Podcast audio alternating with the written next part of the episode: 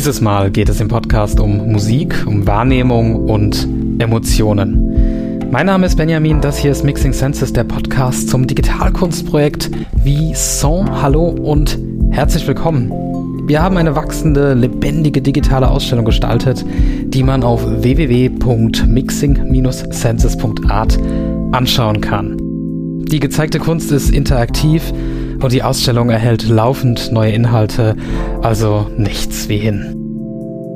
Wir beschäftigen uns mit der Visualisierung von Musik mit digitalen Mitteln. Die Kernidee ist es, Stimmungen, Emotionen und Erlebnisse, die Musik als Höreindruck kodiert, transportiert, generativ, also mit Hilfe von digitalem Code, sichtbar zu machen. Das macht Spaß und hat schon viele interessante Ideen und interaktive Entwürfe ergeben. Es hat uns aber auch vor Schwierigkeiten gestellt. Wie geht das eigentlich, das mit der Wahrnehmung? Wie erleben wir auf Basis eines Höreindrucks eine Gänsehaut? Was bringt uns zum Fußwippen? Was bringt uns zum Tanzen? Wie stellt man zum Beispiel dar, dass Musik nicht immer eindeutig ist und verschiedene Eindrücke transportieren kann? In dieser Episode unseres Begleitpodcasts wollen wir versuchen, uns dieser Frage zu nähern. Ich spreche diesmal mit Christiane. Christiane ist Psychologin an der TU Chemnitz und macht aber auch eine Reihe von Podcasts. Allen voran ihr Projekt Brainflix zusammen mit Julius. Und dort, im Sinne der Wissenschaftskommunikation, sprechen die beiden über Filme, genauer die Psychologie im Film aus verschiedenen Perspektiven. Jetzt wollte ich im Prinzip für unser Gespräch eigentlich was ganz Ähnliches, nämlich über die Psychologie der Musik sprechen. Am Anfang unseres Gesprächs geht es daher erstmal darum, wie es gelingt, zwei Welten zusammenzubringen. Einerseits die Begeisterung für Kulturerzeugnisse wie Musik und Filme, auf der anderen Seite vermeintlich trockene wissenschaftliche Erkenntnisse. Wir erfahren außerdem, warum das zumindest für Christiane über das Medium Podcast besonders gut funktioniert. Dann sprechen wir darüber, dass Musik und Emotion scheinbar untrennbar miteinander verbunden sind. Und wir ergründen, wie unsere Musikwahrnehmung funktioniert, wie wir auf Musik reagieren, Emotionen und Gefühle haben, etwas spüren beim Musik hören aber auch Musik gezielt nutzen, um eine Stimmung hervorzurufen oder eine bestehende Gemütslage zu regulieren. Ich freue mich sehr, dass sich Christiane die Zeit genommen hat, sich für uns in das Feld der Musikpsychologie einzuarbeiten, einzulesen. Und es sind fantastische Erkenntnisse auch für die weitere kreative Arbeit im Projekt herausgekommen. Und damit viel Spaß beim Hören. Gleich geht's los.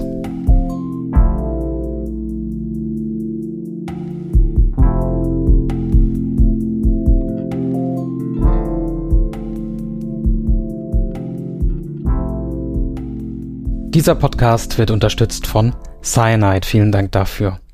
Cyanide ist ein Musiktech-Startup aus Berlin und Mannheim, das Unternehmen aus der Musik- und Kreativwirtschaft beim Übergang ins KI-Zeitalter unterstützt. Dafür entwickelt Cyanide Algorithmen zur Verschlagwortung und Empfehlung von Musik. Das bedeutet, dass die KI von Cyanide Musik direkt anhören kann und zum Beispiel sagen kann, welche Stimmung, Genre oder Tonart in einem Musikstück vorkommen. Außerdem kann sie akustische Ähnlichkeiten zu anderen Titeln herstellen. Das nutzen beispielsweise verschiedene Unternehmen, um ihre Musikkataloge per Stimmung oder Similarity Searches besser durchsuchbar zu machen. Cyanide beschäftigt sich also damit, wie sich professionelle Arbeit mit Musik durch Technologie erleichtern lässt und das ist wichtig in einer Zeit, in der noch nie so viel Musik verfügbar war wie heutzutage. Mehr Infos gibt's auf cyanide.ai.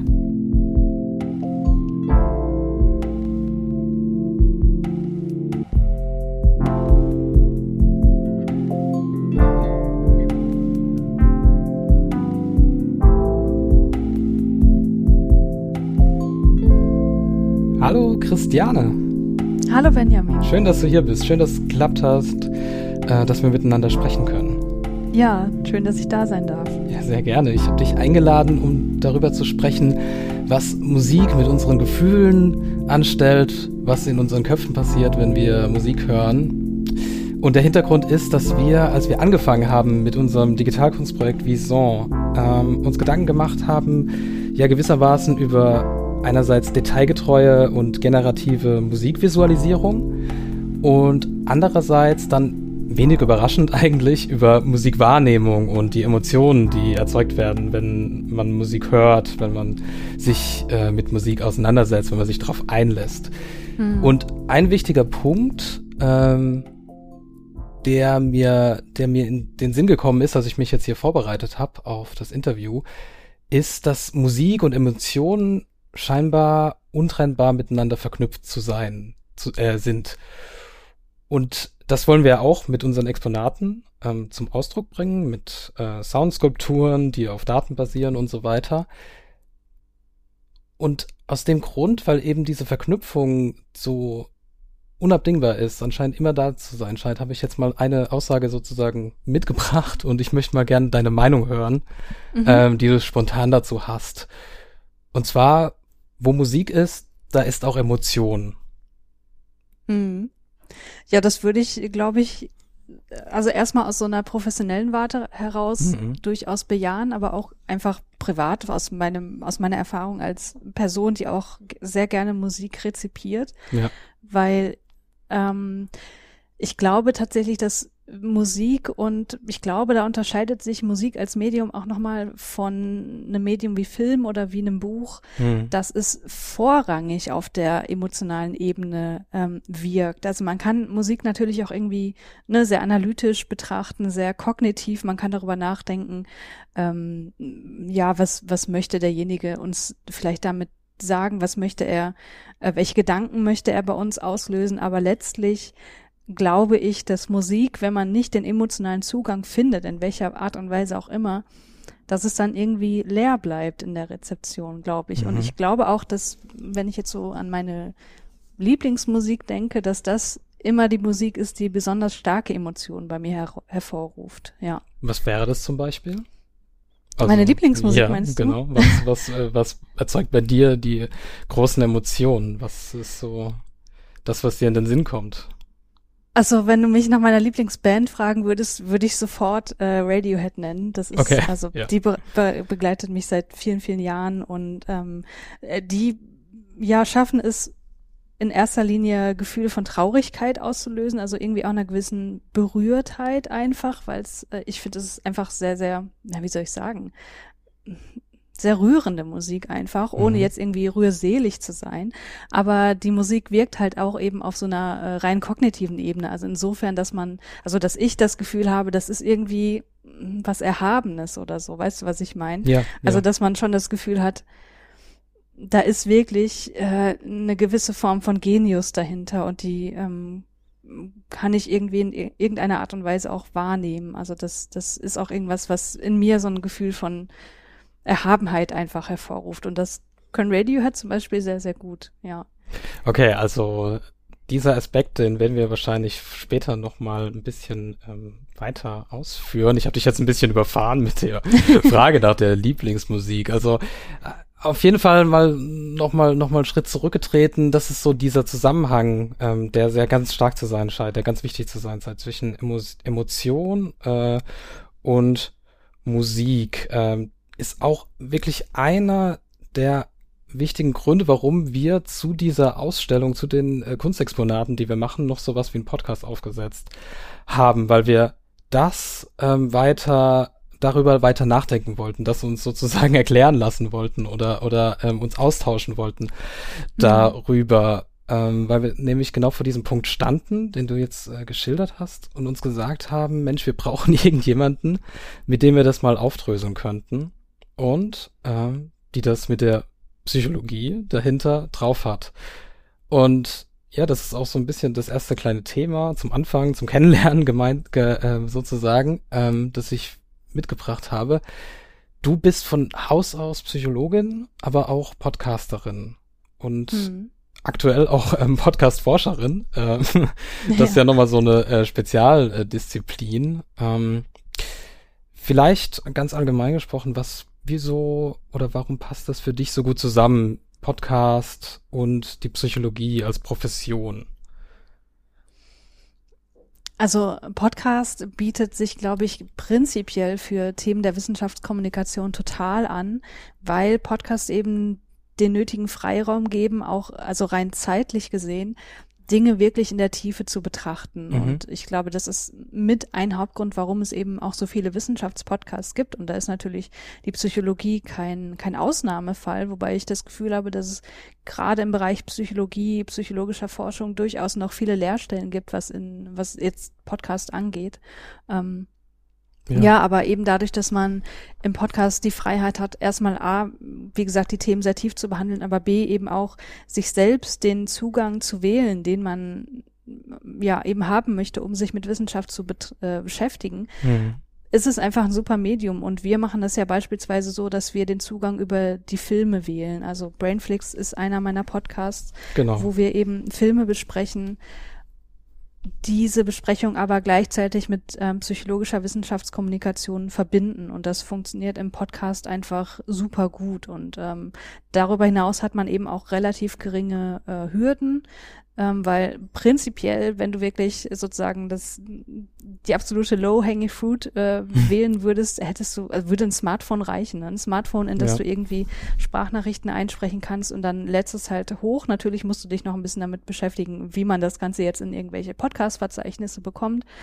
Aber trotzdem ist es mit mit so einem YouTube-Video beispielsweise überhaupt nicht zu vergleichen, was den Aufwand angeht. Mhm. Und das glaube ich, das sind so ein paar Aspekte, die eben das Podcast-Medium total attraktiv machen.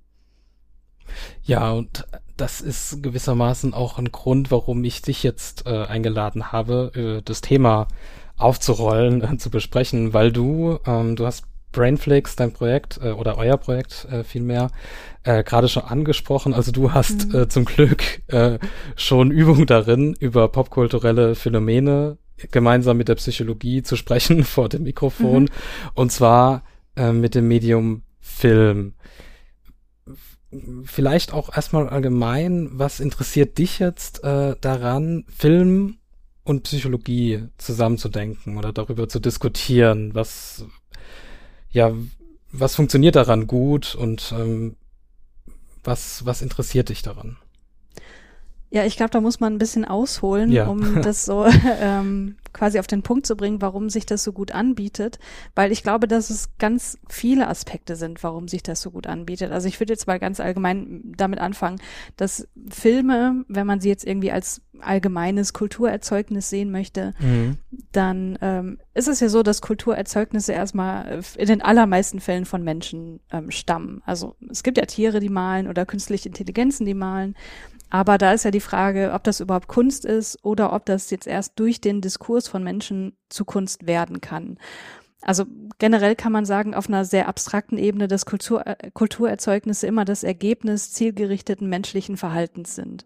Und allein das macht quasi Kunst und Kultur zu einem Gegenstand der Psychologie, weil ähm, ja, die Verbindung zur Psychologie ist eben insofern da, weil Psychologie die Wissenschaft vom Erleben und Verhalten des Menschen ist und wenn ne, die Kunst ein äh, Ergebnis des zielgerichteten Verhaltens ist, dann ist es auch Betrachtung der Psychologie. Hm. Und ähm, in der Kulturpsychologie geht es beispielsweise um die Frage, warum Menschen überhaupt Kunstwerke anfertigen. Also da sind so, so Befunde äh, zusammengekommen wie, naja, Menschen schaffen Kunst, um irgendwie eine Spur in der Welt zu hinterlassen, um etwas, die Zeit und auch das Individuum Transzendierendes zu schaffen.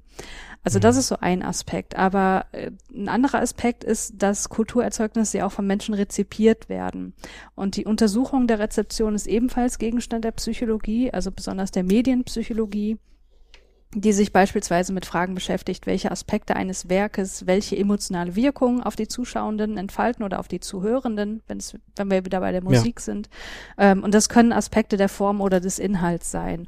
Und wenn wir bei dem Inhalt nochmal bleiben, dann muss man ja feststellen, dass Kulturerzeugnisse letztlich auch Aspekte menschlichen Erlebens inhaltlich behandeln. Mhm. Und diese Inhalte, die können halt auch wieder Gegenstand psychologischer Betrachtung sein. Also was erzählt die Kunst über das Menschsein, das menschliche Erleben und Verhalten? Und ich denke spätestens dann, wenn die Inhalte von Kunst der Gegenstand psychologischer Betrachtung werden, dann ist es so, dass wir mit einer schier unendlichen Reichhaltigkeit der Analysemöglichkeiten beschenkt werden. Also ich ähm, mhm. Kann das anhand eines Beispiels vielleicht ein bisschen greifbarer machen, weil ja. wenn du an Filme herangehen möchtest, dann kannst du das mit super vielen verschiedenen Subdisziplinen der Psychologie machen nimm beispielsweise den Film Parasite von Bong Joon-ho. Ja. In dem geht es ja um die Interaktion zweier südkoreanischer Familien, die unterschiedlichen sozialen Schichten zugeordnet werden können. Ich will jetzt gar nicht spoilern an Inhalt oder so. Aber wenn du jetzt beispielsweise mit der Sozialpsychologie rangehst, könntest du dir angucken, wie werden denn da Gruppenprozesse dargestellt, also so In-Group, mhm. Out-Group-Dynamiken? Oder wenn du entwicklungspsychologisch rangehen möchtest, welche ontogenetischen Sozialisationsprozesse spielen vielleicht bei der Identif Identifikation der Kinder zu einer der sozialen Schichten eine Rolle? Oder du kannst sogar relativ ähm, ja, wirklich gegenständlich arbeitspsychologisch drauf gucken. Also wie wirken sich die unterschiedlichen Arbeitsbedingungen der im Film gezeigten Menschen aus, bis hin zu so Aspekten wie der Ergonomie des Arbeitsplatzes. Also es ist jetzt wirklich was ganz, ganz ja. ähm, Gegenständliches. Ne? Ja. Oder Persönlichkeitspsychologie, wie mögen sich vielleicht die Persönlichkeiten der Filmcharaktere in Abhängigkeit ihres sozialen Umfelds entwickelt haben. Also damit will ich ähm, ja. jetzt anhand dieser vier Subdisziplinen, die ich hier genannt habe, einfach darstellen, dass Filme immer irgendwie ähm, menschliches Erleben und Verhalten als Gegenstand haben. Also wenn es jetzt Filme sind, die sich auch um Menschen drehen in dem Falle. Ja. Ähm, und das kannst du natürlich dann auch wieder mit psychologischen ähm, ja, äh, Theorien irgendwie äh, überprüfen oder analysieren. Und das ist so äh, eben der Ansatz, den wir im Podcast auch gewählt haben. Also es bietet sich auf der inhaltlichen Dimension eine wahnsinnige Vielfalt an Anknüpfungspunkten genau. mit dem man reingehen kann, mit verschiedenen Methoden, äh, Denkschulen, Theorien. Äh. Richtig, ja. Und das ist, glaube ich, dann, und ähm, da kommen wir zurück zur, zur Musik an und für sich, weil es sind ja nicht die Filme, über die wir hier sprechen, mhm. auch wenn es wahnsinnig spannend ist, ähm, äh, dieses Beispiel jetzt äh, weiter auszurollen. Aber ähm, wir wollen ja uns auf die Musik konzentrieren. Und da sehe ich halt die Parallele ähm, Stichwort popkulturelles Erzeugnis, ähm, Wirkmacht und so weiter. Ähm, und insbesondere dieser Aspekt Inhaltliches, äh, auf den würde ich jetzt mal als erstes eingehen, weil ich würde jetzt mal behaupten, dass es in in Filmen, klar, wie du es jetzt eben schon genannt hast, ist es auch ähm, sehr, sehr äh, häufig so, dass so das Gefühlsleben und Erlebniswelten von Menschen äh, sehr plastisch dargestellt werden, sehr krasse Entwicklungen durchgemacht werden, über die man sich stundenlang mit verschiedenen äh, Ansätzen unterhalten kann. Aber mhm. in der Musik würde ich sagen, ist das noch mal ein Stück weit anders beziehungsweise direkter, unmittelbarer, ein bisschen intimer äh, oder beziehungsweise auch, es wird fast in keinem anderen Format so oft und ununterbrochen über Gefühle gesprochen, über bestimmte Situationen und das eben, das meine ich mit direkt, äh, nur in Dialog mit dem Zuhörenden. Also in der Filmszene mhm. sind es ja dann ähm, möglicherweise verschiedene äh, Leute. Natürlich gibt's auch Einzelszenen, Monologe und so weiter, aber das ist, findet irgendwie auch in so einem, natürlich auch in einem visuellen Raum statt.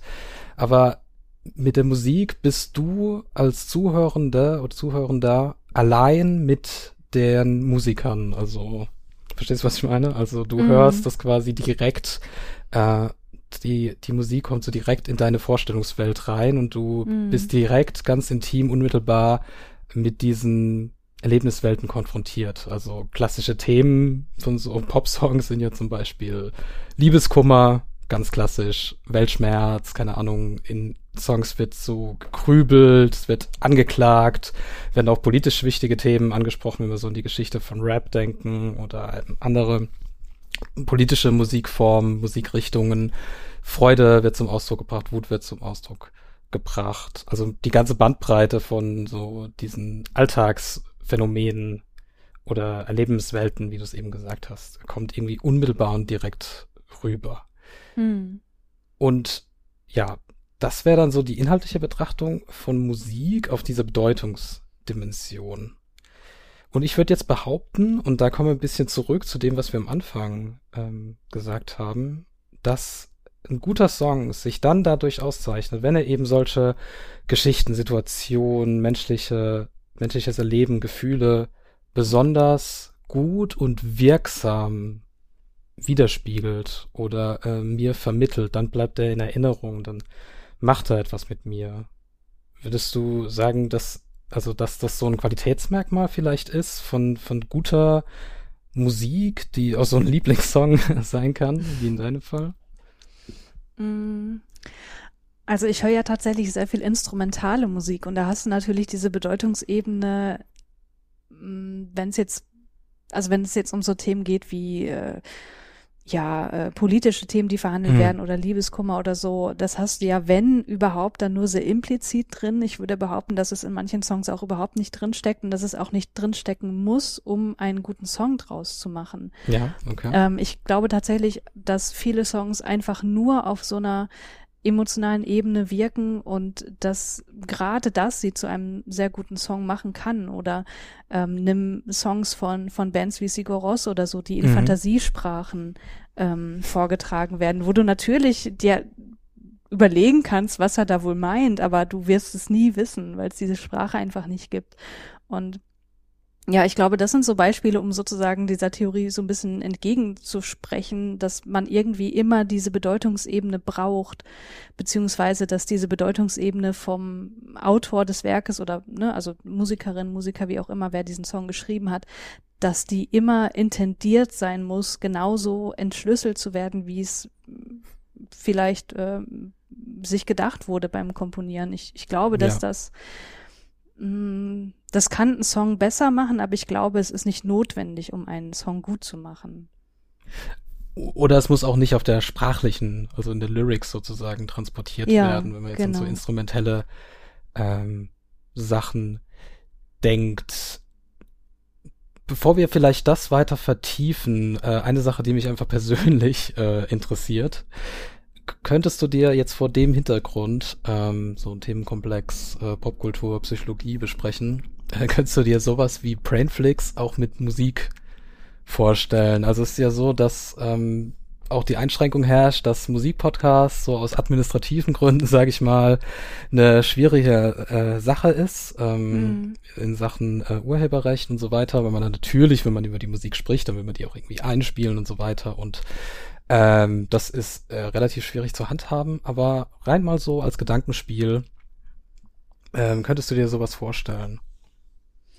Also es kommt darauf an, womit man dann die Musikbesprechung verbinden möchte. Wenn man jetzt wirklich äh, das sozusagen eins zu eins übertragen möchte, man sagt, man macht Wissenschaftskommunikation im Bereich der Psychologie anhand von Musik, mhm. dann ist das, glaube ich, was, was prinzipiell möglich wäre. Aber ich glaube, es ist wesentlich schwieriger und es ist vielleicht auch nicht ganz so reichhaltig, weil ja so viel einfach implizit drin steckt. Also Filme sind halt unglaublich explizit. Ne? Mhm. Du, du, hast da diese ganz vielen Deutungsebenen. Du siehst es, du kannst es greifen. Du, du hast das Gesagte, du hast die Sprachebene. Ähm, du hast dann natürlich auch noch Hintergrundmusik. Also Musik und Film ist ja auch nicht immer untrennbar zu, äh, ne? ist ja nicht immer ja. zu trennen. Ja. Aber ich stelle es mir tatsächlich wesentlich schwieriger vor, das anhand von Musik zu machen. Also gerade auch das Sprechen über Musik finde ich persönlich viel, viel schwieriger als das Sprechen über Filme. Ich war tatsächlich mal in einem Musikpodcast zu Gast und da habe ich mir vorher wirklich viele Gedanken gemacht, wie ich dann über Musik sprechen kann, weil mhm.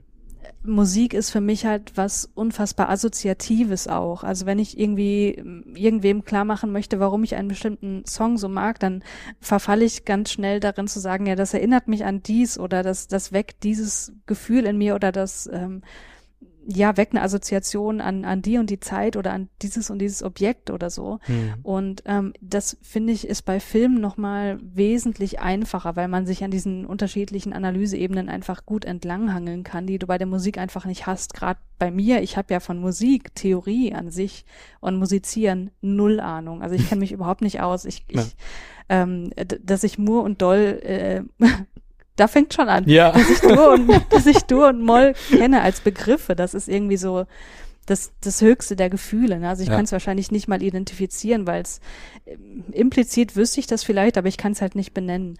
Und ähm, ja, insofern fällt mir das Sprechen über Filme da wesentlich leichter. Und ich würde aber tatsächlich sagen, dass es jetzt nicht äh, unmöglich wäre, mhm. das auch mit der Musik zu machen.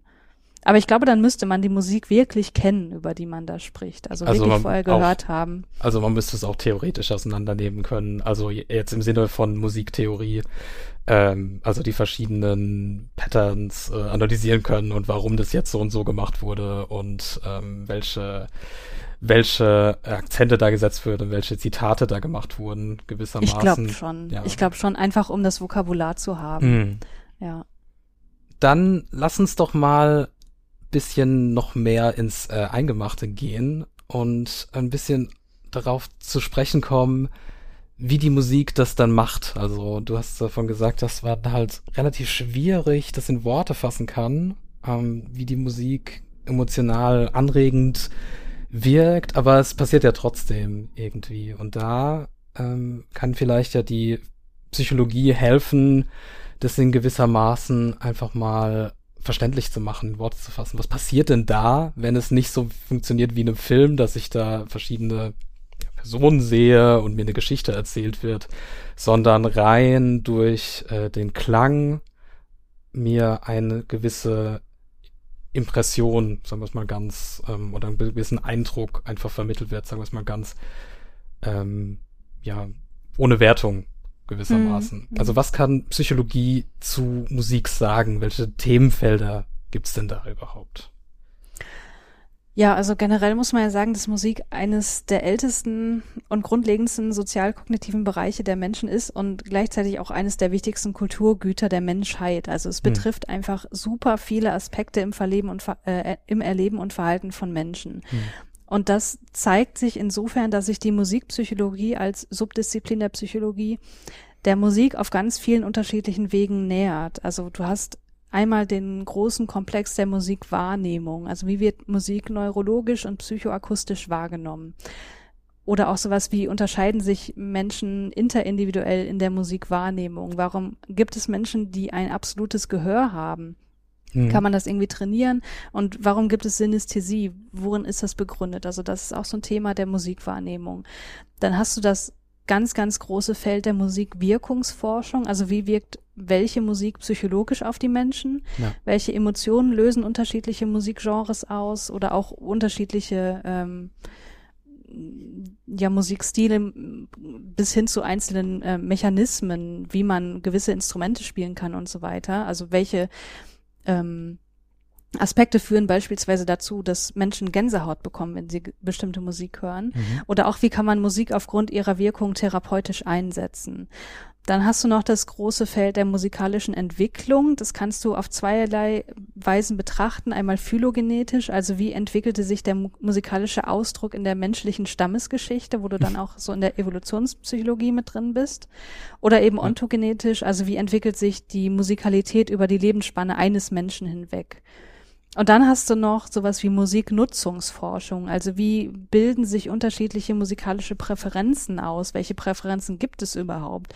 Und wie wird Musik auch genutzt äh, in Abhängigkeit des Kontexts? Also was sind Funktionen von Musik? Und das sind jetzt mal so vier beispielhafte große Bereiche, die ja in der Musikpsychologie eine große Rolle spielen. Mhm.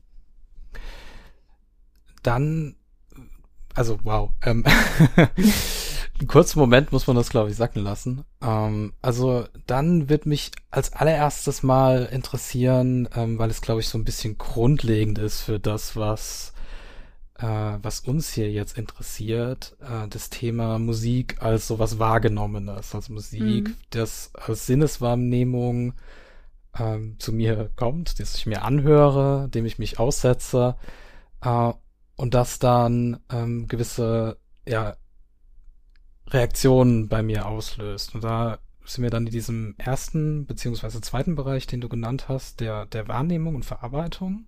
Mhm.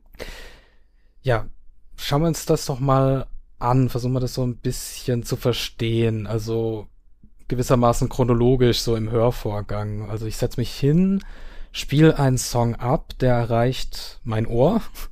Mhm. Und dann nehme ich so den ersten Ton wahr, als, sagen wir mal, völlig unbedarfter Hörender. Also jetzt nicht äh, solche Themen wie Synästhesie und äh, absolutes Gehör mal ausgeklammert. Hm. Ich nehme den ersten Ton wahr, dann den zweiten und so weiter. was, wie, wie wird aus so einer Schallwelle ein Eindruck und, und was beeinflusst so ganz grob gesagt, wie ich damit umgehe? Ja, das ist, finde ich persönlich, eine total faszinierende Frage, weil prinzipiell funktioniert die Sinneswahrnehmung ja so, und das bezieht sich jetzt nicht nur auf das Gehör, sondern auch hm. auf ähm, ja den optischen Apparat und so weiter, dass ankommende Signale, also jetzt akustische Signale in dem Fall, erstmal in elektrische Signale umgewandelt werden und dann im Gehirn verarbeitet und zu einem Sinneseindruck wieder zusammengesetzt werden. Also es wird quasi erst auseinandergepflückt und dann mhm. wieder zusammengesetzt. Und im Fall des Musikhörens ist es eben so, dass die akustischen Informationen im Innenohr eben in diese neuronalen, also elektrischen Impulse umgewandelt werden, die dann im Gehirn weiterverarbeitet werden. Also die erreichen zunächst den Hirnstamm und den Thalamus. Der Thalamus ist eine Struktur relativ zentral im Gehirn. Das wird auch oft so als die Schaltstelle des Gehirns ähm, bezeichnet, weil da gehen erstmal alle sensorischen Signale so durch. Und die werden dann weitergeleitet an den auditorischen Kortex. Und das ist sozusagen die Gehirnregion, wo der Großteil der Signale verarbeitet wird und den und wo der musikalische Eindruck sozusagen erzeugt wird. Aber mhm. auch im Hirnstamm und im Thalamus, wo das Signal vorher schon war, erfolgt auch schon eine teilweise Verarbeitung von akustischen Signalen auf einer relativ basalen Ebene, weil da geht es erstmal darum, sind irgendwelche gefährlichen oder unangenehmen Reize in, in dem akustischen Signal, mhm. die dann eben an Gehirnregionen weitergeleitet werden, die für die emotionale Reaktion verantwortlich sind. Also es kann natürlich sein, ähm, dass natürlich auch in irgendeinem Song, weiß ich nicht, äh, Tigergebrüll mit drin ist oder so, ne? Also wenn wir jetzt bei der Musik wirklich bleiben ja. und sowas würde dann sozusagen vorgeschaltet schon verarbeitet werden und das könnte dann eventuell dazu führen, dass eine Angstreaktion her hervorgerufen wird. Also der große Alarmknopf, genau, der schon mal genau. gedrückt wird, bevor überhaupt was anderes passiert, wenn wenn Gefahr droht. Genau, wenn man das so sehen möchte, ja, genau. Okay. Aber im äh, auditorischen Kortex, da läuft dann sozusagen die Verarbeitung weiter und mhm.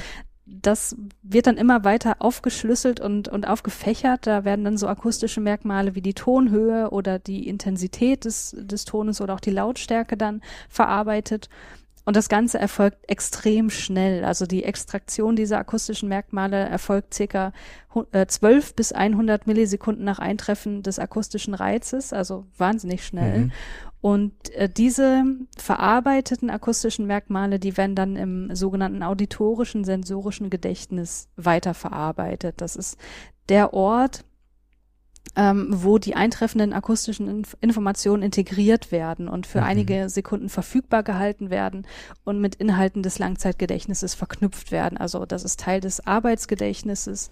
Ähm, ja, was man, ich finde, wenn man hier jetzt auf der akustischen Ebene ist, ist es relativ schlecht greifbar, aber wenn du dir beispielsweise vorstellst, dass du eine Rechenaufgabe durchführst, dann machst du die auch mit dem Arbeitsgedächtnis, weil das mhm. ist sozusagen der Ort, ohne dass es jetzt wirklich ein ähm, bildlicher Ort ist, sondern das ist eine Funktion des Gedächtnisses. Ja. Ähm, aber sozusagen der Ort, in dem du diese Rechenaufgabe, äh, in dem du der, mit der operierst. So. Mhm. Und so werden hier halt eben auch die äh, auditorischen Informationen aufrechterhalten und integriert. Und diese Integration, die dort geschieht, die ist notwendig für die Wahrnehmung der Musik als kontinuierlicher akustischer Strom. Also da wird es mhm. sozusagen wieder zusammengebracht. Und ähm, das ist ein relativ komplexes Unterfangen tatsächlich, weil diese kontinuierlichen akustischen Ströme, die werden nur wahrgenommen auf Basis sogenannter auditorischer Gestalten. Das sind Verbindungen einzelner akustischer Ereignisse zu zusammenhängenden Ereigniseinheiten. Zum Beispiel, dass du verschiedene in sich getrennte Töne zu einer Melodie zusammenfasst. Ja. Also das ist, also diese Melodie wäre eben so eine auditorische Gestalt. Und ja, da hat die Psychologie auch relativ äh, viel geforscht, was jetzt eigentlich dazu führt, dass wir eine Melodie als Melodie wahrnehmen und nicht als distinkte Töne, die miteinander nichts zu tun haben. Da mhm. gibt's dann die sogenannten Gestaltprinzipien wie Ähnlichkeit oder Nähe, die dafür verantwortlich sind. Zum Beispiel, wenn du einen Song hast, ja, weiß nicht, jetzt ein Klavierstück, das von der Bassgitarre begleitet wird oder so. Ich, ist wahrscheinlich ja. eine relativ untypische äh, Kombination, aber die Klaviertöne ja. werden halt aufgrund ihrer Ähnlichkeit ähm, als Melodie wahrgenommen und eben nicht als zugehörig zu dem Bassteil. Mhm. So. Und damit ist sozusagen diese Wahrnehmungsverarbeitung fast am Ende. Das Ganze wird dann noch musiksyntaktisch analysiert, also ähm, wir haben ein implizites Regelsystem darüber, wie Musik funktioniert, also welche zusammenhängenden Strukturen da sind und wie die miteinander verbunden werden müssen. Also was, wie werden einzelne kleine äh, Melodiefetzen zu einer gesamten Melodie eines Songs oder was ist ein Rhythmus? Wie funktioniert ein Rhythmus? Das sind, ist, ist also implizites Wissen, was auch dazu führt, dass ich das eben als solches auch wahrnehmen kann. Mhm. Und als letzter Punkt erfolgt dann die semantische Musikverarbeitung, also sprich die Verarbeitung der Bedeutung der Musik. Und das führt dann letztendlich zu dem kognitiv-emotionalen Musikeindruck. Also beispielsweise, dass ich erkenne, dass dieses Musikstück Traurigkeit hervorruft. Ja. Das wäre dann der letzte Schritt sozusagen. Das würde ich vielleicht nochmal, ähm, das sollten wir uns gesondert drüber unterhalten. Ich habe jetzt eine äh, kleine Rückfrage und eine kleine Randnotiz zu mhm. machen. Ich stelle erst die Rückfrage. Und zwar dieses, ähm, ja, der vorletzte Schritt, wie du es jetzt, wie du es jetzt genannt hast, äh, dieses syntaktische, mhm. ähm, dieser syntaktische Aspekt, also das Regelwerk. Ähm, ist das was Erlerntes oder, also, ne, wie, wie man jetzt auch eine sprachliche Syntax, sage ich mal, lernt mhm. und begreift, zu begreifen lernt, okay, so funktioniert das, so funktioniert das. Das sind so die, die Rhythmen der Sprache auch, um im Bild zu bleiben gewissermaßen. Also ist das was, was ich über, über Zeit lerne oder gibt's da so gewissermaßen ja, ich will nicht sagen natürliche Vorgaben, aber so irgendwas, wo es schon da ist, auf was es aufbaut. Mm. Also soweit ich weiß, ist das was, was als gelernt mhm. oder größtenteils gelernt angenommen wird. Also dass du sozusagen über deine Lebensspanne hinweg ja so ein implizites genau ähm, implizites Wissen, das war der implizites genau, Wissen ja. anhäufst darüber, wie Musik funktioniert und ich finde, das ist relativ greifbar, weil selbst wenn du dich vielleicht nicht mit Worten ausdrücken kannst, warum sich ein Musikstück vielleicht an irgendeiner Stelle falsch anhört, hast du es trotzdem im Gefühl, dass da vielleicht irgendwas falsch ist, dass da irgendwie ein falscher Ton angeschnitten mhm. wurde oder dass der Rhythmus nicht ganz sauber war und so weiter. Ähm, und das ist äh, Wissen, wo, soweit ich informiert bin, die psychologische Forschung davon ausgeht, dass es größtenteils erlernt wird über die Lebensspanne hinweg. Ja, es ist ja auch irgendwie etwas, ähm, womit äh, verschiedene Musikrichtungen auch spielen, sag ich mal. Ja. Also genau so was, dass ein Ton irgendwie nicht passt, diese so Dissonanzen erzeugt, mhm. äh, ja geplant in gewissermaßen äh, äh, extra das macht, äh, damit äh, ja und da sind wir dann bei dem letzten Punkt, damit ein bestimmter Eindruck entsteht, also damit mhm. eben vielleicht das Alarmsignal kommt, dass man sagt, okay, da passt irgendwas nicht zusammen, aber darüber halt Spannung erzeugt oder Ärger genau. über diese Musik oder halt eine gewisse gewisse Reaktion ähm, kommt. Das finde ich super spannend, ähm, mhm. dass da ja dass, dass dann Regelwerk sozusagen da ist, dass wir uns aneignen, wahrscheinlich über das Hören selbst. Ne? Also es erklärt mhm. uns ja oftmals keiner. Und dass ähm, dieses Regelwerk halt aber dann, indem es gebrochen wird, dann nochmal besondere Relevanz erhalten kann, teilweise, teilweise auch nicht. Also es wird auch gerne natürlich ähm, befolgt in den meisten Fällen. Bevor wir zu dem emotionalen oder, oder verarbeitenden ähm, Reaktionenaspekt äh, kommen, so eine kleine Randnotiz. Und zwar hat mich jetzt deine äh, Schilderung daran erinnert, ähm, was wir vor zwei Folgen ähm, in dieser Reihe ähm, zum Mixing Senses äh, Podcast mit dem äh, Data Scientist äh, Roman von Cyanide äh, besprochen haben. Die machen nämlich ähm, KI, also künstliche Intelligenz, Analyse von Musik. Hm. Und die analysieren Musik auf verschiedene ähm, Parameter, zum Beispiel Genre. Also sie versuchen also Musikkataloge ähm, zu kategorisieren, in Genre einzuordnen, die so verschlagworten. Und was sie aber auch anbieten, und da wird es halt super interessant, ist eben, welche Emotion wird wahrscheinlich mit diesem Stück in irgendeiner Weise verknüpft werden. Mhm. Und damit dafür haben die halt ein Machine Learning äh, Modell entwickelt und er hat mir geschildert, wie das Ganze funktioniert. Und das ist also auf so einer ganz ja strukturellen Ebene, sage ich mal, gar nicht so unähnlich von dem, also vielleicht sogar natürlich nicht, weil es ja auch in gewissermaßen so diese äh, kognitive, ähm, also künstliche Intelligenzanalysen ja immer in gewissermaßen so die kognitive Kapazität des Menschen so versucht nachzuahmen und darüber eben zu Ergebnissen zu kommen. Mhm. Aber auch er, was er mir geschildert hat, war, dass sie eben verschiedene Schritte machen, um einerseits die Daten, die akustischen Daten, die sie haben, erst ja, aufzuschlüsseln, in verschiedene Bestandteile zu zerlegen und dann eben über die Analyse wieder zusammenzubringen und zu schauen, okay, dieses Muster, was unser ähm, unsere äh, künstliche Intelligenz äh, gefunden hat, äh, wiedererkannt hat, ist irgendwie zu 50 Prozent äh, Sadness, 50 Prozent mm. Uplifting oder was auch immer. Ähm, genau, das nur als so eine Art Radnotiz. Ähm, fand ich schön, dass uh, so ein bisschen jetzt der Bogen gespannt werden kann.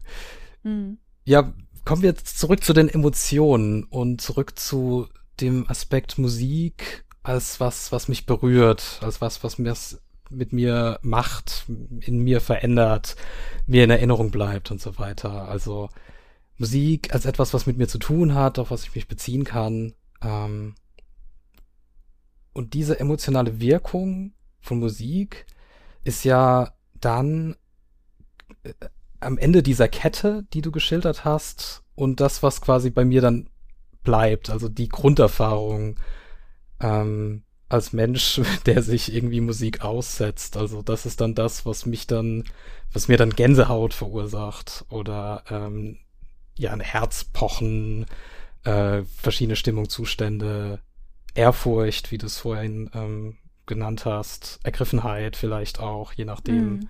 Mhm. Fangen wir mal das, äh, versuchen wir das mal einzufangen. Also da geht's dann immer irgendwie um Emotionen was sind Emotionen? Also wie würde man das, also ganz sicher ein Grundthema der Psychologie, ganz klar. Ja.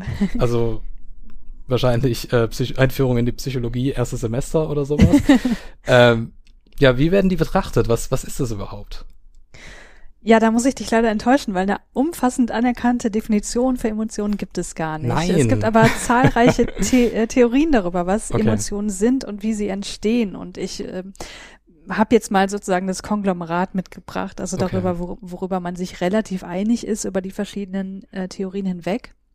Nämlich, dass es ein komplexes, reaktives, psychophysiologisches Phänomen ist, das mit ein einer was? Veränderung, ein psychophysiologisches Phänomen, äh, okay. äh, da komme ich jetzt gleich drauf, ja. das mit einer Veränderung verschiedener Komponenten ähm, zu tun hat und es ist immer eine Reaktion auf einen Reiz. Und mhm. ähm, von diesem Reiz geht es quasi aus, du hast einen emotionsauslösenden Stimulus, der führt zu einer systematischen physiologischen Reaktion, wie das, was du gerade genannt hast, eine erhöhte Herzfrequenz, ein erhöhter Muskeltonus oder mhm. auch eine erhöhte elektrodermale Aktivität, also sowas wie, wie Schwitzen. Und äh, das Ganze ja findet aber auch noch auf anderen Ebenen statt. Du hast noch die Verhaltensebene, du kannst eine Emotion ansehen durch Mimik, Gestik, auch durch sowas wie Annäherungs- oder Vermeidungsverhalten. Also ganz deutlich wird das bei einem Angststimulus. Da ähm, würden sich die meisten Leute dann eher von diesem Stimulus ähm, abwenden. Mhm. Ähm, und du hast schließlich aber die Emotion als die innerpsychische subjektive Komponente, also das Erleben des Gefühls. Ähm, und das ist das, was, glaube ich, so ähm, ja, ich will jetzt nicht sagen laienhaft, aber was, woran die meisten Leute erstmal denken, wenn es um Emotionen geht. Also dieses Gefühl einfach. Und das ist, finde ich, auch das Interessanteste, aber auch das am schwierigsten zugängliche, weil das kannst du im Grunde nur durch Selbstbericht erfassen. Ja. Und außerdem sind Emotionen auch funktional, die leiten das Verhalten. Also die haben äh, evolutionär psychologisch äh, sozusagen ähm, eine gewisse Adaptivität, also die Angstreaktion, die zur Flucht führt und dadurch eventuell zum Überleben.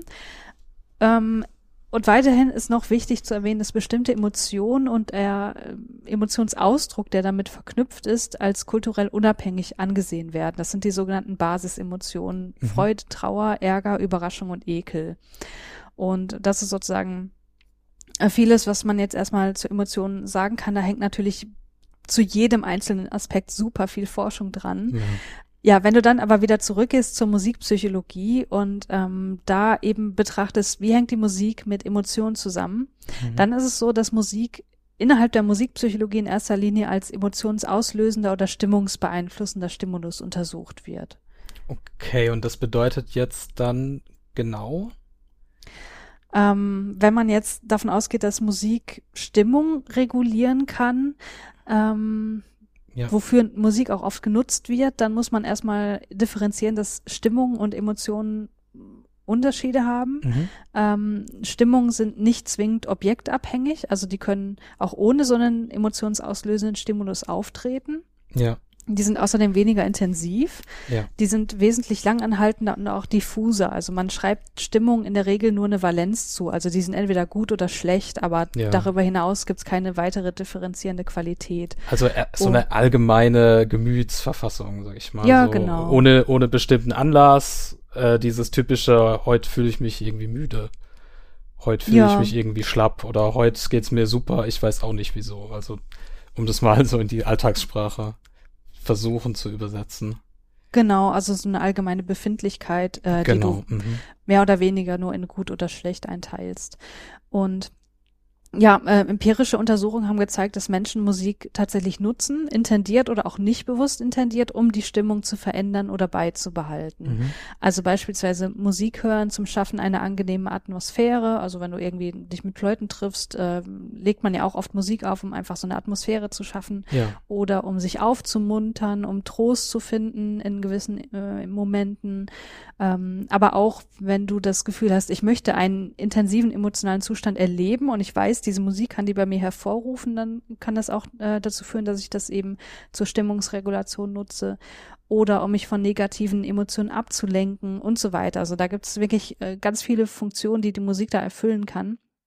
Eine andere Frage ist dann wieder, ob die Musik das auch schafft, weil tatsächlich hat sich gezeigt, dass Musik am häufigsten eine unsystematisch emotionalisierende Wirkung hat. Und das bedeutet, dass die Musik oft eben keine spezifische, also nicht die intendierte oder ähm, eine andere emotionale Wirkung mhm. hervorruft mhm. als das, was man vielleicht eigentlich ähm, damit hervorrufen wollte. Ja. Das ist ja interessant, weil also eigentlich kennt das ja jeder von uns. Ne? Also man versucht äh, dann sich irgendwie zu konzentrieren und äh, manche Leute schwören da so auf klassische Musik, äh, Klaviersonate so und so, keine Ahnung. Andere wollen da die komplette Dröhnung haben, wie auch immer. Mhm. Ähm, was mir jetzt noch einfällt, ist, dass quasi ja solche Streaming-Dienste wie Spotify zum Beispiel da ja fast ein Geschäftsmodell daraus machen die mhm. richtige Musik zu dieser oder jener Stimmung äh, zu liefern per Playlist. Und ja, also das ist ja eigentlich ein Alltagsphänomen, was sich jetzt so in den letzten Jahren ja, vervielfältigt hat oder, oder irgendwie ähm, noch viel, viel, viel stärker geworden ist, allgegenwärtig geworden ist, würde ich fast sagen, äh, dass man Musik hernimmt und gezielt sucht, um eine bestimmte Stimmung vielleicht auch Emotionen, ne? also um sich, ähm, um sich abzureagieren in gewisser Maßen mhm. vielleicht auch, ähm, zu erzeugen. Und da ist das jetzt, ähm, um das so ein bisschen einzuordnen, was du gemeint hast, ist gar nicht so eindeutig anscheinend. Also dass, dass diese ja, Urban Legend, die man sich selbst so vorhält, dass man das irgendwie hinbekommt, dass empirisch das vielleicht gar nicht so äh, trägt oder gar nicht immer so hält. Also vielleicht ist es tatsächlich so, dass es dann in der Situation nicht so hält, aber mhm. Menschen werden, wenn sie gerne Musik hören und das auch oft tun, relativ gut darin zu, auch wieder implizit zu wissen, welche Funktion Musik in welchen Situationen für sie erfüllen kann. Und das ja, wird verstehe. auch als ein Mechanismus für die Präferenzausbildung angenommen, dass sozusagen wir die Musik präferieren, von der wir wissen, dass sie in gewissen Situationen eine gewisse Funktion erfüllt. Und Stimmungsregulation mhm. ist aber nur eine äh, solche Funktion. Es gibt noch andere, also beispielsweise ähm, also was wie Selbstwahrnehmung, dass mir Musik dabei hilft, über mich selbst irgendwie mit nachzudenken, ähm, dass ich mich von Problemen ablenken lassen kann, also auch so ein eskapistisches Motiv. Ja. Oder das kennst du vielleicht auch, dass du gewisse Musik hast, bei der du das Gefühl hast, wenn du die hörst, wird dir irgendwie so eine Sinnhaftigkeit vermittelt oder die Bedeutsamkeit des eigenen Lebens oder so, also solche Gefühle. Mhm. Ähm, und Musik kann darüber hinaus auch äh, sozialem Anschluss dienen. Also die Musik als Möglichkeit, dass du dich selbst mit einer Subkultur identifizieren kannst. Wenn du jetzt, also bei Metal ist das zum ja. Beispiel ganz, ganz äh, vordergründig oder eine Musik als Ausdruck der eigenen Identität, dass du auch nach außen zeigen kannst, ich höre diese Musik, also muss ich wohl so und so sein oder eben auch ganz basal Herstellen des Verbundenheitsgefühls zu Freundinnen oder so. Und diese verschiedenen ja. Funktionen kann Musik eben haben und dadurch, dass du implizit lernst, wann du welche Funktion durch welche Musik hervorrufen kannst, ähm, bilden sich wahrscheinlich dann auch die Präferenzen aus. Ja, also zudem vielleicht noch hinzugefügt, äh, würde ich auch sagen, nicht nur zu äh, eine Verbundenheit herzustellen, sondern auch eine Distinktion, also sich ja. abzugrenzen eben von anderen. Also ich höre hier ähm, nur klassische Musik, weil ähm, das äh, der Vater schon getan hat, sozusagen. Mhm. Also äh, bestimmten Duktus äh, zu ähm, ja, zu befriedigen und, oder eben andere Abgrenzung. Ähm, ich ich höre das, weil, weil die anderen das nicht hören und so weiter. Also. Ja, genau, genau. Also und, da merkst du auch, dass ja. diese Disziplinen so nahtlos ineinander übergehen, ja. weil das sind ja dann tatsächlich wieder soziologische Ja, genau, da, da ne? habe ich mich plötzlich dann zu Hause gefühlt. Ja. Das, das, muss dann raus. Ne? Also da gibt's natürlich ähm, dann auch diese wahnsinnig interessanten Geschmacksstudien, so nach Bourdieu mhm. und so weiter, wo dann genau gesagt wurde, okay, äh, du bist, du bist nicht nur, was du isst, sondern du bist auch, was du hörst und was du liest mhm, und so weiter. Genau. Ähm, ja, ähm, sehr spannend. Also auf jeden Fall etwas, äh, was auch mit diesem impliziten Wissen zusammenhängt. Eine Erwartungshaltung, die ich aufbaue gegenüber Musik und mhm. äh, die dann Lieblingsmusik wird, weil sie eben diese Erwartung auch erfüllen kann. Genau. Vielleicht kann man das auch noch verknüpfen mit so einem letzten Themenfeld, das ich mir so ein bisschen vorbereitet habe. Und zwar haben wir jetzt quasi drüber gesprochen über ja, Erwartungen, also eindeutige Dinge sozusagen. Also ich werde traurig, wenn ich ein Dur, äh, Quatsch, wenn ich einen Mollakkord höre oder ich erwarte jetzt von dieser Musik so genau äh, diese Stimmung. Ähm, also so ein bisschen eindeutig. Was mhm. aber ja in der Alltagswelt eigentlich gar nicht immer der Fall ist, sondern ja, was eigentlich bei Musik oft gegeben ist, sind Ambivalenzen. Also Ton, Töne, Songs, ähm, die Stimmungen, die vermittelt werden, da sind wir wieder beim Thema, äh, die nicht so eindeutig sind. Also so, ich habe jetzt mal des, den Themenblock so ähm, halb scherzhaft mit Bittersweet Symphonies ähm, mhm. betitelt. Also Ambivalenzen, die in der Musik drinstecken. Ja, was, was meine ich damit? Also, was wir festgestellt haben, ist Musik bestimmt, äh, Musik ist in der Lage, bestimmte Reaktionen hervorzurufen bestimmte Emotionen hervorzurufen, die erwartbar sind, die nicht erwartbar sind. Ähm, und das provozieren wir sogar mit dieser Musik, Stimmungs-, Emotionsregulation. Und ich finde ja richtig interessant wird's erst, wenn was Unerwartetes passiert. Also das, was wir vorhin hatten mit diesen Dissonanzen, ähm, wo gezielt eingesetzt werden in bestimmten Musikrichtungen, um eine Spannung zu erzeugen, um interessanter zu klingen, um eine Reaktion hervorzurufen oder auch uh, um Leuten auch zu gefallen, weil man denkt so, okay, das habe ich ja noch nie gehört, sowas. Was ist das denn jetzt? Das sind Misstöne, mhm. Unharmonik, unharmonische Klänge. Da schüttelt man sich aus irgendeinem Grund ähm, und man findet es trotzdem irgendwie cool. Also da, da diese Ambivalenz. Ähm, ja, das ist, da, das finde ich eigentlich das interessante Moment, was eigentlich Musik vermitteln kann. Also ein Lied kann gleichzeitig halt aufmunternd und bedrückend sein Trauer, also traurige Musik sein, Trauer vermitteln, aber gleichzeitig so ein bisschen so Hoffnung und Trost auch ähm, verdeutlichen. Ja, also alles, was so ganz, ganz tief mit der menschlichen Existenz ähm, verbunden ist. Mhm. Wie, wie kann man das verstehen? Also was, was ist das, wenn ich, also zwei ambivalente, zwei unterschiedliche Dinge auf einmal spüre. Also klar, ne, es ist nur ein bisschen umstritten, habe ich jetzt rausgehört. Äh, man muss die verschiedenen Themenkomplexe in der Psychologie bedenken, aber was, was, wie kann man diesen Ambivalenzen beikommen?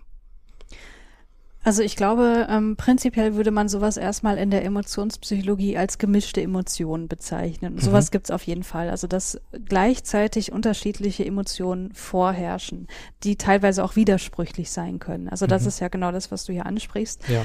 Und du hast gerade gesagt, ähm, so ein bisschen frech hast du hier Bittersweet Symphonies drauf, draus gemacht. Das ist tatsächlich gar nicht so ähm, ja, wie soll ich sagen, so überraschend. Ich habe nämlich mal geguckt, ob es zu dieser Fragestellung schon Forschung gibt. Und ja. ähm, es gibt einen Artikel von, von Jeff Larson und Bradley Destiny aus dem Jahr 2011 und die haben ihren Artikel genannt It's a Bittersweet Symphony. Ach so, und äh, okay. da geht's genau eben um bin ich gar nicht der äh, Erste, der auf die Idee gekommen ist. Verdammt. Leider nicht. naja, war auch erwartbar gewissermaßen. Aber ja, Entschuldigung. Ja, ich genau. Also, ja. ähm, Genau, bei denen geht es eben um diese musikalischen Ambivalenzen und mhm. die haben untersucht, wie eben emotional ambivalente Musikstücke auf die Rezipienten wirken. Und ähm, sie haben auch ganz schön geschildert, dass sie da nicht die Ersten sind, die sich diese Frage stellen. Mhm. Ähm, die haben beschrieben, dass sie angenommen haben bei ihrer Untersuchung, basierend auf vorherigen Untersuchungen, die es schon gab, dass Musikstücke in Dur und in einem höheren Tempo eher mit positiven affektiven Zuständen assoziiert sind als Musikstücke in Moll und mit einem langsameren Tempo. Hm. Und was haben sie daraus gemacht? Sie haben äh, den Probanden Musikstücke vorgespielt.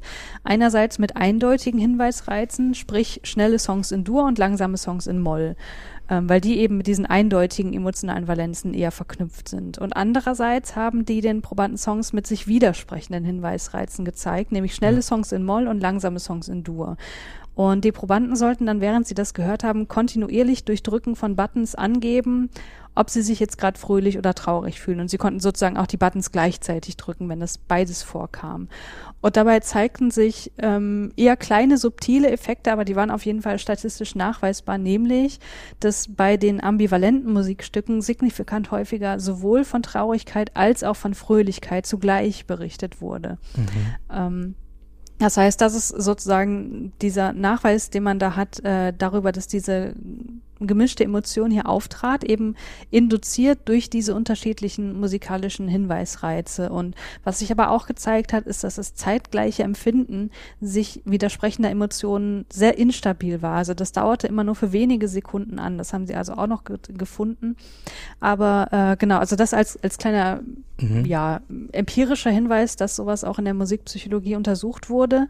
Und ich würde dir ja, aber jetzt aus rein subjektiver Perspektive total zustimmen, weil das sind auch genau die Momente, die, finde ich, Musik erstmal interessant machen. Wenn du merkst, ja. okay, da passiert jetzt was, mit dem habe ich nicht gerechnet. Das sind meistens auch genau die Momente, die bei Menschen Gänsehaut auslösen. Also es gibt ja. super viel Forschung zum Thema, was löst musikalisch eigentlich Gänsehaut bei den Leuten aus. Und das ähm, ist ganz lustig, weil bei uns an der Uni, an der TU Chemnitz, äh, da äh, gab es mal ähm, den Thomas Schäfer, der ist jetzt nach Berlin gewechselt und der ist äh, in dem Musik, äh, in dem Bereich Musikpsychologie, ähm, hat er sich eben Namen gemacht und er hat auch genau zu diesen Dingen ähm, Studien durchgeführt und dann eben immer gefragt so in der Studentenschaft, ähm, wenn mal irgendwie Studienaufrufe waren, ähm, hier bringt bitte die, die Stücke mit, die Musikstücke, bei denen ihr wisst, dass ihr davon eine Gänsehaut bekommt. Okay, und ja. ähm, das ist eben ganz, ganz lustig, weil man da halt super subjektiv rangehen muss, weil das ähm, ja ganz interindividuell unterschiedlich ist, mhm. was Gänsehaut hervorruft. Aber dieser Effekt eben, ähm, dass sich in der Musik irgendwas ändert, in der, Ambival in der Valenz und dass es sozusagen ambivalent wird. Ja. Ähm, das hat sich da eben auch gezeigt. Und das finde ich äh, super, super interessant. Ja, weil es ja offensichtlich auch von den äh, Songwritern, Bands und so weiter ja auch eingesetzt wird. Ne? Also das ja. ist ja auch so ein ja, wenn man es jetzt auf die Gänsehaut runterbricht, weiß ich nicht, aber halt auf jeden Fall, dass es interessant wird, dass es spannend wird. Das ist ja irgendwie so der Goldstandard, nach dem man, nach dem man strebt vielleicht. Ne? Also mhm. Also klar, natürlich mhm. geht es auch in gewissermaßen um ja äh, kommerziellen Erfolg. Ähm, das klammern jetzt mal aus, aber wenn man so das rein künstlerische Bild nimmt, ist es ja schon so, dass man, dass man, glaube ich, ja einen interessanten, einen spannenden Song, der irgendwas Besonderes vermittelt, äh, machen will. Und dann mhm. auf diesen Aspekt äh, abzuzielen, ähm, könnte ja, scheint ja anscheinend ganz gut zu funktionieren, weil das eben ja Leute mitbringen können, weil sie verschiedene Songs haben, die sie die Gänsehaut bei ihnen auslösen. Äh, andererseits finde ich es auch immer super schwierig, das jetzt dann tatsächlich in Worte zu fassen. Also ähm, oder oder zu beschreiben. Also ich hätte jetzt da, äh, wenn ich jetzt da diesen Aufruf gelesen hätte, so ganz spontan nichts, wo ich jetzt gesagt ja, das ist super, da werde ich jetzt sofort, kriege ich da Gänsehaut von, jedes Mal, mhm. wenn ich mhm. das höre. Da müsste ich erstmal ähm, in mich gehen und, und so durchhören, was da so mhm. gibt und dann, dann auf mich selber achten. Ähm, welche Momente und welche, welche, ähm, ja, welche Stücke mich da aus der Fassung bringen sozusagen oder mhm. ja, eben diese Gänsehaut verursachen. Ja, würde ich, würde ja. mir genauso gehen. Also da müsste ich auch erstmal nachdenken und ich bezweifle auch so ein bisschen, dass ich Musikstücke habe, wo ich sagen würde, das passiert immer, weil ich ja, merke genau. bei mir, dass ich oft Gänsehaut bekomme, wenn ich Musikstücke höre, die ich lange nicht gehört habe und dann mhm. merke, ach, stimmt, das war ja so gut und dann kriege ich in dem Moment eine Gänsehaut. Aber das ist halt auch, finde ich, super schlecht vorhersehbar. Ja, total. Also ich glaube, dieser Zeitaspekt, ähm, jetzt wo du sagst, den, den habe ich auch. Also wenn man etwas dann sozusagen für sich wiederentdeckt, ja. Und sich freut, also einerseits so freut, yes, genau das. das war ja immer so geil daran. Genau, genau. Und ja, genau, also ich glaube, wenn ich jetzt äh, vor der Situation stehen würde, da zu dieser Studie ähm, was mitzubringen, dann würde ich ganz, ganz tief graben. Also mhm. äh, in, in ähm, Alben und Songs, die ich lange nicht ähm, gehört habe. Ich habe noch ein Beispiel mitgebracht. Das würde ich vielleicht so zum, Abs zum Abschluss mal ähm, einweben noch in unser mhm. Gespräch. Äh, und zwar vielleicht auch so, um an den Anfang zurückzukehren, weil wir haben am Anfang so ein bisschen die, ja, über die, die Lyrics, über die sprachliche Dimension, Bedeutungsdimension gesprochen.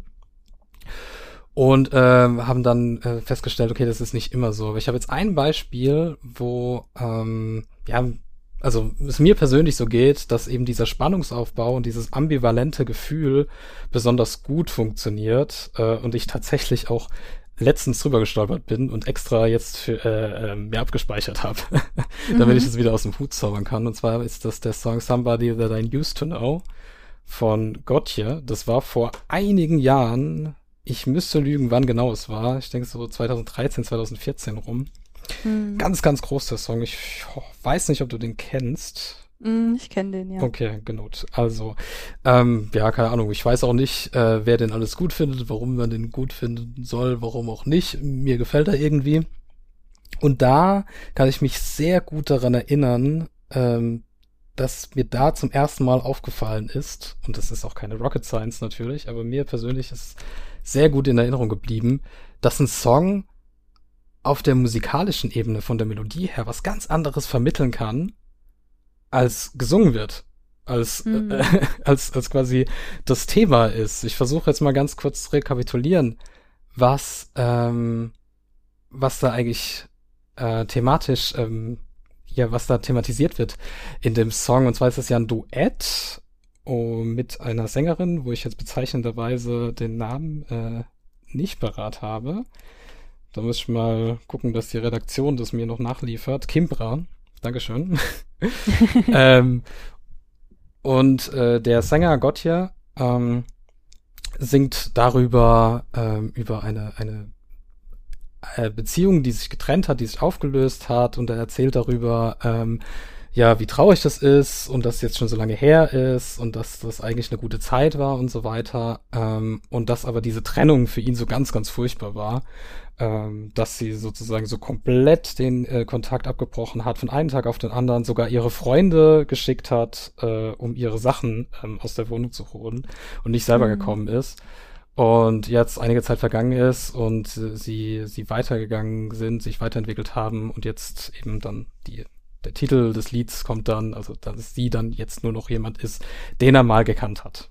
Also mhm. keine, keine Ex-Freundin mehr, gar nichts mehr, nur noch irgendwie jemand, den, er mal gekannt hat.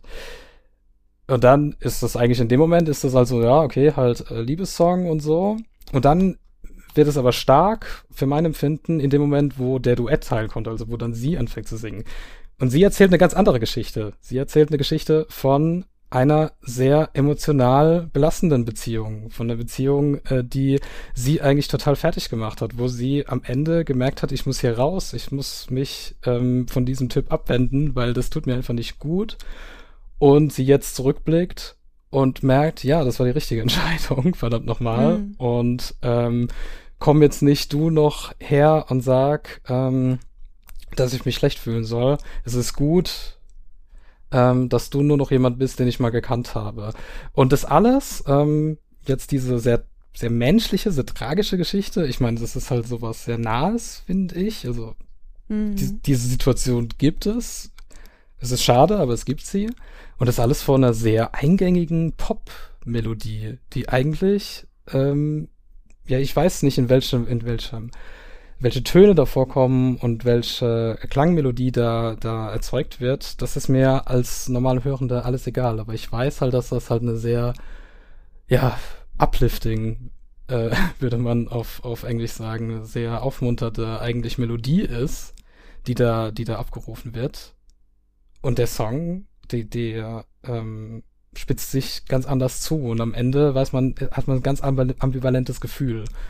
Mhm. Äh, und das ist das, das Beispiel, wo ich gedacht habe, okay, das ist auch nochmal krass, dass es eben dadurch spannend wird, dass eben eine, ja, diese verschiedenen Perspektiven zusammenkommen, nicht nur in der Story an und für sich, eben, dass halt zwei, also eine Story, eine Geschichte aus zwei verschiedenen Perspektiven erzählt werden, sondern auch, dass irgendwie so die, die Musik und die Lyrics ähm, ganz andere Dinge erzählen können und dass es dadurch irgendwie spannend wird. Mhm. So, das war jetzt so meine, die, die, Geschichte, die musste ich irgendwie jetzt hier unterbringen. ich hoffe, es war äh, nicht zu lang, hatte ich nicht ermüdet. Ähm, nein, nein, auf, auf gar keinen Fall. Ich äh, musste an diesen Song denken und tatsächlich finde ich persönlich, dass der gar nicht so uplifting ist, auch okay. von, von der Melodie her und so weiter. Aber wie gesagt, da fehlt mir jetzt das Vokabular, das festzumachen, warum ich das so empfinde, aber ich habe das immer schon eher als melancholischen Song wahrgenommen. Ah, okay, krass. Ja, also das kommt natürlich dann noch dazu, dass man eben so intersubjektiv ganz anderen Eindruck hat. Hm. Ähm, ich ja, kenne das halt, ich, ja, also für mich war das immer so, ah, die Melodie, dam, dam, dam, dam, dam, so nach dem Motto. Ja. genau. Nee, das stimmt schon. Ich musste noch an ein anderes Beispiel denken. Also ja. ich muss mich ja mal outen. Ich bin eine Person, die auf die Lyrics nicht so sehr achtet. Also manchmal springen sie mir auch ins Auge und ich denke, oh ja, krass, das, das ist total relatable oder so. Aber meistens achte ich da nicht so sehr drauf. Deswegen kann ich da jetzt auch kein Beispiel nennen, äh, was von mir kommt. Aber tatsächlich meine beste Freundin, mhm. die hat vor ein paar Jahren ein Kind bekommen und dann fing sie natürlich an, dem Kind Abendlieder vorzusingen, um es irgendwie in den Schlaf zu wiegen. Und dann hat sie mir irgendwann mal erzählt, ja, ich habe äh, letztens angefangen, Guten Abend, Gute Nacht zu singen, oh, was ja. ja. irgendwie ein total schönes Lied ist. Es ist, ne, es ist, ist so einlullend und es ist, erfüllt seine Funktion vollkommen. Und dann sagte sie aber, ja, die letzte Zeile, ne, da heißt es ja, morgen früh, wenn Gott will, wirst du wieder geweckt. Genau. Wo sie dachte, das singe ich meinem Kind nicht vor. Das ist ja wohl, das ist ja wohl das Schlimmste aller Zeiten, was man seinem Kind vorsingen kann, dass es eventuell morgen nicht mehr aufwacht. Und das ist auch so was, wo ich äh, jetzt denke, da geht die Aussage des Songs und Wirkung, ähm, die dieses, dieses Lied haben soll, komplett auseinander. Ja, da total. muss ich nur jetzt gerade äh, so dran denken. Ich, ich, ich bin da so reingekrätscht, weil genau das äh, also habe ich auch schon mal mit, mit jemandem mich sehr ausgiebig darüber äh, unterhalten, dass Schlaflieder eigentlich völlig traumatisch sind. Ja. Äh, ein, einerseits das, es gibt auch dieses, äh, der Mond ist aufgegangen. Und das hat auch irgendwie so eine ganz, ganz gruselige Stimmung, die das mhm. erzeugt. Ähm, also ich glaube, da sind wir auch auf was auf der Spur, dass Schlaflieder eigentlich ähm, ja, nicht das tun, was sie eigentlich sollen, sondern dass sie einem eher Angst machen können. Ja, ja. Auf jeden Fall. Mensch, war super, mit dir zu sprechen. Zum Abschluss von jeder Podcast-Folge in dieser Reihe ähm, machen wir eine kleine Frage-Antwort-Spiele-Runde. Mhm. Und ich lade dich ein, auch mitzumachen ähm, ja, zum natürlich. Abschluss. Ich habe dich ja so ein bisschen ähm, vorbereitet, aber du weißt noch nicht genau, also du wirst jetzt überrascht werden. Daher ja. erkläre ich dir auch noch mal kurz die Regeln. Also ich habe ein paar Fragen vorbereitet. Die einen Fragen sind offen gestellt. Da geht es darum, dass man ja das erste, was einem dazu einfällt, quasi assoziativ einfach sagt. Mhm. Und äh, die anderen Fragen sind so entweder oder Fragen. Also, mhm. dass man sich eine Option aussuchen muss, also so Bier oder Wein und dann sagt man halt das, was man, was man präferiert. Und okay. das ist das Spiel. Und ähm, genau, es geht vor allem darum, nicht zu lange nachzudenken. Es geht nicht auf Zeit, aber es geht darum, nicht zu lange nachzudenken und das, was einem als erstes einfällt, mhm. gesagt wird. Bist du bereit? Ja, ich bin bereit. Sehr schön. Dann fangen wir an und ich frage zuerst die Frage und die Leitfrage unserer Ausstellung und zwar, wie sieht Musik aus? Was glaubst du? Oh, wie sieht Musik aus? Blau. Ich finde, Musik ist blau. Blau. Blau transparent, so wie das Meer vielleicht, fließend. Okay. Ja, das ist so das Erste, woran ich denken musste. Das ist doch wunderbar. Was hat sich für dich in den letzten zehn Jahren beim Musikhören geändert? In den letzten zehn Jahren hat sich auf jeden Fall ähm, es hat sich sehr, sehr viel geändert. Also ich muss daran denken, dass ich meine Musikanlage im Grunde überhaupt nicht mehr benutze. Mhm. Ähm, ich habe zwar einen Plattenspieler, den benutze ich auch so gut wie nie. Wenn ich mir Platten hole, dann eher, um sie im Regal stehen zu haben und mich daran sozusagen visuell zu erfreuen. Einrichtungsgegenstand ähm, quasi. Ja, ja tatsächlich, ja. Ähm, und ich höre Musik im Grunde nur noch digital. Also mhm. nicht mal mehr fast nur noch, sondern nur noch. Und tatsächlich äh, mit ja wesentlich ähm, stärkerer Nutzung von Spotify bin ich auch ähm, sehr stark dazu übergegangen, Playlists zu hören, weil ich mhm. ich finde Playlists super. Es gibt da ja so einen kleinen Glaubenskrieg, dass man ne, die einen, die sagen, ich höre nur Alben in, in ne, so wie ja. es sich gehört, oder ich äh, bin halt auch offen Playlists gegenüber und ich finde Playlists super. Ähm, erstmal um eben Musik zu haben, wo ich weiß, dass es irgendwie der Stimmung angepasst, die ich haben möchte. Also ich höre halt Musik beim äh, Arbeiten ganz, ganz viel. Dann mache ich halt ne, eine gewisse mhm. Playlist mhm. an und wechsle da natürlich auch durch, wenn ich die eine satt habe. Aber ich, ich finde es halt richtig super und B, um halt neue Musik zu entdecken. Ja. Und ähm, das mache ich tatsächlich viel, viel stärker durch Playlists als durch äh, persönliche Empfehlungen, was ich total schade finde, weil ja. persönliche Empfehlung ist nochmal was anderes, was auch irgendwie ja zu einem Dialog führen kann und so weiter. Das, äh, das passiert nicht mehr so oft, ne? Nicht mehr so oft, nee. Ja. Also tatsächlich fordere ich das dann mehr ein, dass ich sage, hey, ja. äh, empfehl mir doch mal bitte was. Ich brauche neue Musik oder so. Also ich habe da so ein ja. paar Leute, wo ich weiß, die haben einen sehr, sehr ähnlichen Musikgeschmack und da kann ich mich drauf verlassen, dass mich das auch, äh, dass mir das gefällt. Aber ich finde schade, dass das irgendwie weniger geworden ist, Gefühl. Ja, nee, ja, das Gefühl habe ich auch. Und ich glaube, das liegt wirklich daran, dass sich jeder halt darauf verlässt, dass er schon was Neues entdecken wird, weil halt irgendwie jede Woche die äh, Discover Weekly ähm, mm. Playlist wieder aufpoppt und da wird schon irgendwas dabei sein. Warum sollte ich da meine Peers dann nach neuer Musik fragen? Mm. Und das ist, das ist weniger geworden, hast schon recht. Aber du hast jetzt quasi äh, en passant äh, schon die ein paar von den nächsten Fragen vorweggenommen. Oh je. Äh, aber ma, mal, mal schauen, wie es weitergeht. Also nächste Frage ist Musik oder Malerei? Musik, auf jeden Fall, definitiv. Ja. Museum oder Konzert? Konzert. Auch hundertprozentig. Ja? Gehst ja. du gar nicht gerne ins Museum oder? Äh, doch, doch. Ich gehe durchaus gerne ins Museum. Ich, ähm, aber tatsächlich mehr in so naturwissenschaftliche Museen mhm. als Kunstmuseen. Ja. Ähm, aber ich, ich liebe Konzerte über alles. Also mhm. wenn ich die Wahl hätte, würde ich mich immer fürs Konzert entscheiden. Also wenn du jetzt gesagt kriegen würdest, du kannst dein Leben lang nur noch. genau. ja. Genau, und jetzt kommt eine Frage, äh, die, die wir jetzt eigentlich schon wissen, Streaming oder Vinyl? Ja, also natürlich beides irgendwie. Also ich, ich kaufe mir auch noch Vinylplatten, mhm. aber nutzen tue ich das Streaming wesentlich intensiver. Ja, und jetzt kommt die Glaubenskrieg-Frage, Streaming, äh, nee, Quatsch, äh, Playlist oder Album? ja. Es kommt halt drauf an. Ja. Ne? Also wie gesagt, im täglichen Gebrauch höre ich mehr ähm, Playlists, aber natürlich höre ich mir auch noch Alben an, wenn ich weiß, okay, ich will jetzt genau dieses Album hören oder der Künstler, Künstlerin XY hat ein neues Album, dann höre ich mir das natürlich auch in der Albumlänge an. Hm. Ja. Video oder Audio? Hm. Boah, da wäre ich jetzt aber auch bei Audio tatsächlich. Ja. Also es gibt ja auch, also ja, so, so eine Frage, die man sich vielleicht auch schon mal gestellt hat. Also nur noch Filme gucken oder nur noch Musik hören. Ja. da wäre ich, da wäre ich immer dabei, nur noch Musik hören. Hm. Ja. Digital oder analog? Das, das war jetzt auch schon vorhin so ein bisschen mit dabei. Hm, kommt drauf an, in, in welcher Art und Weise. Ne? Also ich höre halt viel elektronische Musik, deswegen würde ich mich wahrscheinlich dann fürs Digitale entscheiden. Und außerhalb der Musik? Also wir hatten auch schon zum Beispiel Antworten so nach dem Motto, ja, analog, weil mein Notizbuch ist halt ein Buch und kein, keine App und so weiter. Mm, mm. Ja, ich habe noch ein Notizbuch. Ich bin aber auch dazu übergegangen, ein, ein Tablet zu benutzen für meine hm. Notizen. Also ich bin gerade in so einem in so einer Übergangsphase. Ich okay. glaube, manche Dinge, ähm, da werde ich mich vom Analogen nie trennen. Bücher zum Beispiel. Ich liebe Bücher lesen. Also hm. E-Book-Reader finde ich furchtbar. Es sei denn für PDFs, für die Arbeit, ist was anderes. Aber wenn ich wirklich einen Roman lesen möchte, dann möchte ich auch den Roman in meiner Hand haben. Und das ist sozusagen, wenn man so will, die letzte Bastion des, des analogen Lebens hier in meiner Wohnung, glaube ich. Okay. Alles klar. Dann die letzten beiden Fragen sind wieder offene Fragen. Was hast hm. du zuletzt gehört? Boah. Also ich, ja, ich habe irgendeine Playlist auf Spotify gehört, aber das letzte Album, ähm, ich höre gerade sehr viel Stuart McCallum. Das ist so ein, mhm. ähm, ich glaube, britischer Jazz-Mensch. Ich weiß gar nicht, also ich bin auch tatsächlich jemand, ich interessiere mich nicht so richtig für die Leute dahinter. Meistens weiß ich auch nicht mal, wie die aussehen. Ja. Und ich, ja, muss ja bei halt Musik auch, auch, nicht sein, ne? Also funktioniert genau. auch ohne.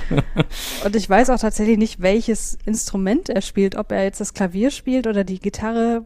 Keine Ahnung. Auf jeden Fall finde ich seine Musik wahnsinnig gut. Also cool. richtig, richtig toll. Mhm. Ähm, und von dem höre ich gerade die Alben wirklich hoch und runter, wenn ich nicht gerade die Spotify-Playlist höre. Ich, ich stelle mir auch viele Playlists selber zusammen. Also es mhm. ist jetzt nicht so, dass ich nur irgendwie passiv äh, daran gehe, sondern ich höre auch gerne meine eigenen Playlists. Klar. Ja. Gut, und dann noch folgerichtig, was hast du zuletzt gesehen? Ähm, boah, mein Gedächtnis. Und da muss ich jetzt meine Letterboxd-App aufmachen. Ja, das ist natürlich gucken, praktisch. was ich zuletzt gesehen habe. Wenn man das fleißig ja. betreibt, ist das super praktisch. Genau, ich ja. habe äh, zuletzt Minari gesehen. Das ist mhm. ein Oscar-nominierter Film von Lee Isaac Chung und da geht es um eine ähm, südkoreanische Familie, die ähm, ausgewandert ist in die USA und äh, dort offenbar schon längere Zeit lebt, aber dann nach Arkansas äh, umzieht, um dort ja, ihren Traum zu leben, eigen, eigenes Grundstück zu haben, das Grundstück selber zu bestellen und ähm, ja, nicht mehr in, in einer sehr niederen Arbeit zu arbeiten, in der mhm. sie vorher gearbeitet haben. Und es geht halt darum, ne, ob sie das schaffen, wie sich das auf die Familie auswirkt. Es geht ah, super viel um, um koreanische Identität und so weiter in, in den USA. Es geht um Glaube. Also ja. es sind super viele Themen, die da verhandelt werden und ich fand den wirklich gut. Also wie viele Sterne? Ist, ist, äh, vier Sterne habe ich gegeben und ist auf jeden Fall, also die Oscar-Nominierung habe ich verstanden. Okay, ja. das ist ja cool. Ja, liebe Christiane, vielen, vielen Dank dass du dir die Zeit genommen hast, ähm, die vielen Fragen ähm, so, so tief und ähm, mit so viel Akribie und Vorbereitung ähm, mit mir zu besprechen. Ganz toll. Ich bin ja völlig platt. Äh, und ich glaube, da sind ganz tolle, viele Aspekte dabei, die wir auch in die kreative Arbeit wieder mitnehmen können und verarbeiten können. Da bin ich mir ganz sicher. Also vielen, vielen Dank, dass du da warst, dass du das mitgemacht hast. Ja, sehr, sehr gerne. Hat, hat super viel Spaß gemacht und ähm, ich, ich arbeite mich ja gerne in solche Themengebiete auch nochmal rein. Ich habe mich zwar mit Musikpsychologie schon beschäftigt, mhm. ähm, also meine Bachelorarbeit drehte sich um Musikpräferenzen und Persönlichkeit und da hatte ich viel von dem auch schon gelesen, was ich jetzt hier heute ähm, dargestellt habe. Aber ja, es hat super viel Spaß gemacht und über Musik sprechen, so schwer es mir manchmal fällt, so ja. gern mache ich es aber auch. Ja, wunderbar, super. Herzlichen Dank.